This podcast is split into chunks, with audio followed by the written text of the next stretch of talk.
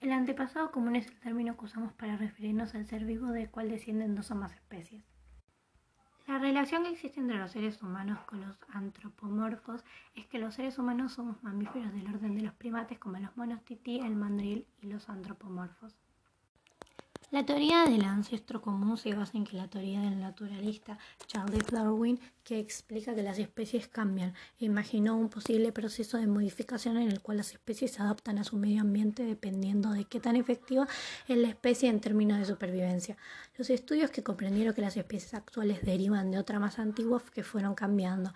Los fósiles ayudaron para que se pueda descubrir eh, que las diferentes especies tienen un ancestro común. Hace 41 años, un grupo de paleontólogos descubrieron el conjunto de restos de fósiles de un Australopithecus que vivió hace 3,2 millones de años. Llamaron, la llamaron Lucy. Lucy es el conjunto de restos de fósiles pertenecientes al esqueleto de un homínido de una especie de Australopithecus afarensis de 3,2 a 3,5 millones de años de antigüedad. Era una hembra de 1,1 metros de altura. Se relaciona con los seres humanos ya que fue el primer hallazgo de un humanoide en buen estado que logra explicar la relación entre los primates y los humanos.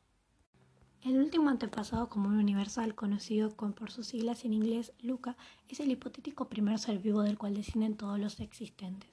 Luca evolucionó como célula, después siguieron los organismos muy pequeños, peces, anfibios, reptiles y luego los homínidos. Su importancia es que en el precursor de los primeros organismos que poblaron la Tierra. Es el último ancestro común universal de todos los seres vivos del planeta.